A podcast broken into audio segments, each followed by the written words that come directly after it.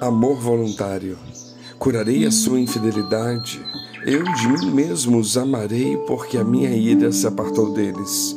Oséias 14, 4. Eu de mim mesmo os amarei. Essa sentença é um corpo de divindade em miniatura.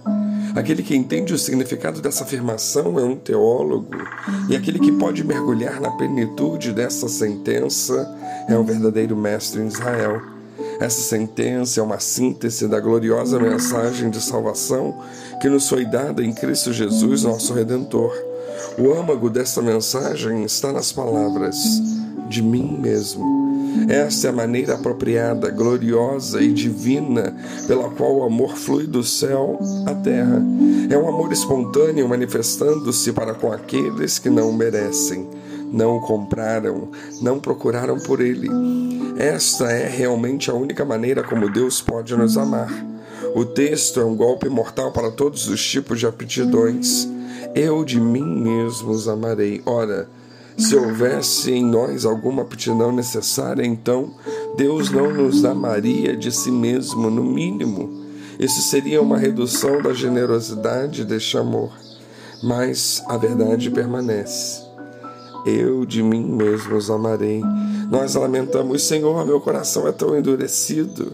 E ele responde: Eu de mim mesmo os amarei.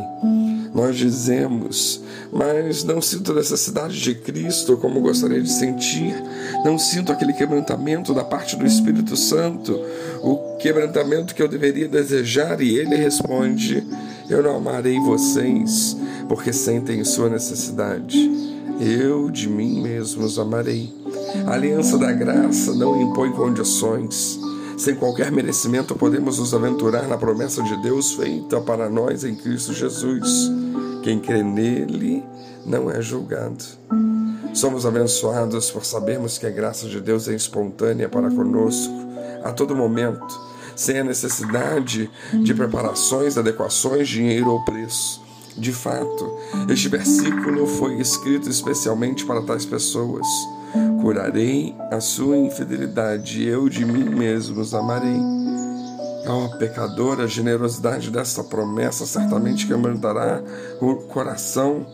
Retornaremos e procuraremos a face do nosso ofendido Pai. Deus nos diz através da Sua palavra: com amor eterno te amei, também com amável benignidade te atraí. Jeremias 31, 3. Não importa o nosso estado de vida e o quanto temos nos distanciado dele, ele nos ama e deseja perdoar todos os nossos pecados. Ele nos criou e se importa com cada um de nós em particular e de maneira incondicional. Deus nos ama porque Ele é amor. Quando Ele criou o universo, viu que tudo era bom, mas ao criar o homem, disse que era muito bom. Ele se satisfez em nos criar e quer ter conosco um relacionamento de pai. O seu amor vai além da nossa compreensão.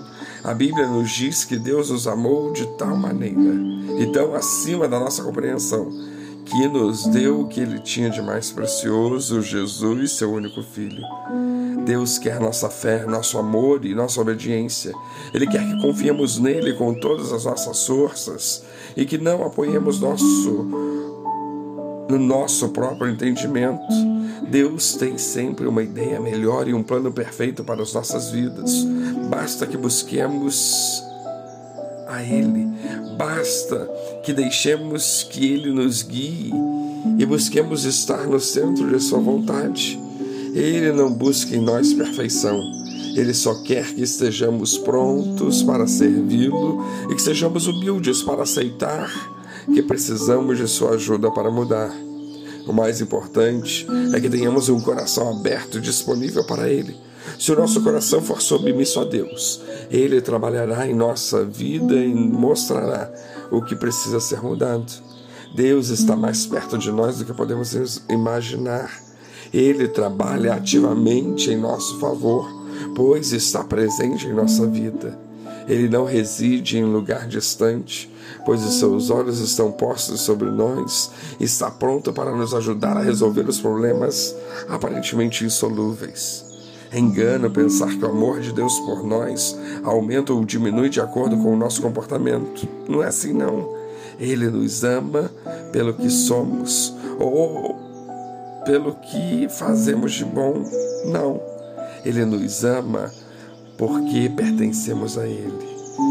Ele nos ama porque o seu amor é voluntário. Ele diz: Eu de mim mesmo os amei. Enquanto o amor do homem está fadado a falhar, esquecer ou acabar, o amor de Deus nunca falha, sempre será um amor fiel e presente. Que Deus nos abençoe.